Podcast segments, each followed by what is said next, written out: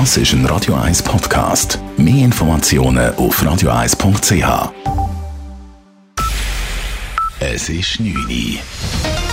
Radio 1, der Tag in 3 Minuten.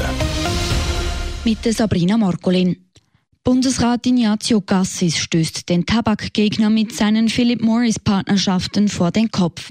Bei der Eröffnung der Schweizer Botschaft in Moskau war der Tabakkonzern Geldgeber. Bei der Expo 2020 in Dubai soll er Hauptsponsor sein.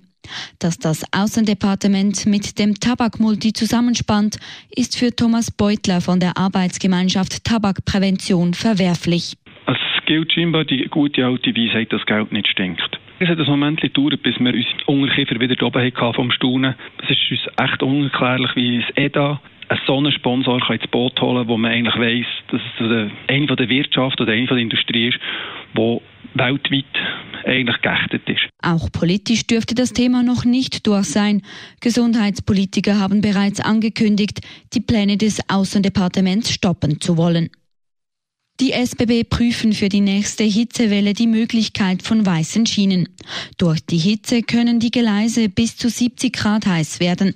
Das kann dazu führen, dass sich die Schienen ausdehnen und es zu sogenannten Verwerfungen kommt. Deshalb wolle man nun testen, ob das Anstreichen der Schienen einen positiven Effekt habe, sagt Stefan Sommer, Leiter Fahrweginfrastruktur der SBB. Wir wissen, dass weiss angemaltes Gleis dazu führt, dass Temperaturen rund 5 Grad tiefer sind. Und gerade im Hinblick auf den Klimawandel, dass man davon muss ausgehen, dass es vermehrt länger dauernde Hitzeperioden wird geben, wäre das natürlich eine Massnahme, dass man mit weißen Schienen zukünftig ins Rennen geht. Weiße Farbe auf den Gleisen wird beispielsweise schon von der RHB sowie von der italienischen Bahn eingesetzt. Die SBB führen in der kommenden Hitzeperiode Tests durch und entscheiden dann, ob die Gleise großflächig weiß bemalt werden sollen. Zum Tötungsdelikt in Affolten am Albis sind neue Details bekannt. Der Mann, der letzte Woche seine Familie getötet hatte, hat dies mit einer Schusswaffe getan. Das hat die Staatsanwaltschaft heute bekannt gegeben. Am letzten Donnerstag fand die Polizei den 53-jährigen Mann sowie seine Frau und seine beiden Söhne im Alter von sieben und neun Jahren tot in der Wohnung auf. Abklärungen ergaben nun, dass der Ehemann mit einer Waffe zuerst seine Familie und anschließend sich selbst richtete. Die Erkrankungen durch Zeckenstiche sind im bisherigen Jahresverlauf gesunken. Gemäß Bundesamt für Gesundheit BAG hat sich die Zahl der Fälle von Zeckenzephalitis fast halbiert. Knapp 130 Fälle wurden registriert. Im gleichen Zeitraum im letzten Jahr waren es noch knapp 220. Auch bei der Borreliose ist in diesem Jahr ein markanter Rückgang festzustellen. Die Zahl der Arztbesuche belief sich in der ersten Jahreshälfte auf 3600 gegenüber fast 10.000 zur selben Zeit im 2018.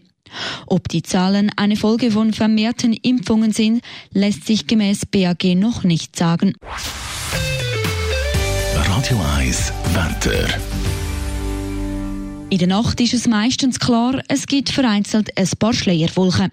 Morgen Dienstag startet der Tag recht sonnig. In der zweiten Tageshälfte muss mit Schleierwolken und über den Bergen mit wenigen Quellwolken gerechnet werden. Temperaturen morgen Nachmittag bis zu 34 Grad. Heiß geht es auch am Mittwoch und Donnerstag weiter bei 35, 36 Grad. Lokal sind sogar 37 Grad möglich. Das war der Tag in drei Minuten.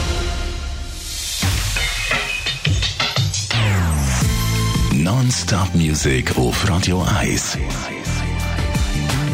Die besten Songs von allen Zeiten. Non-Stop. Radio 1.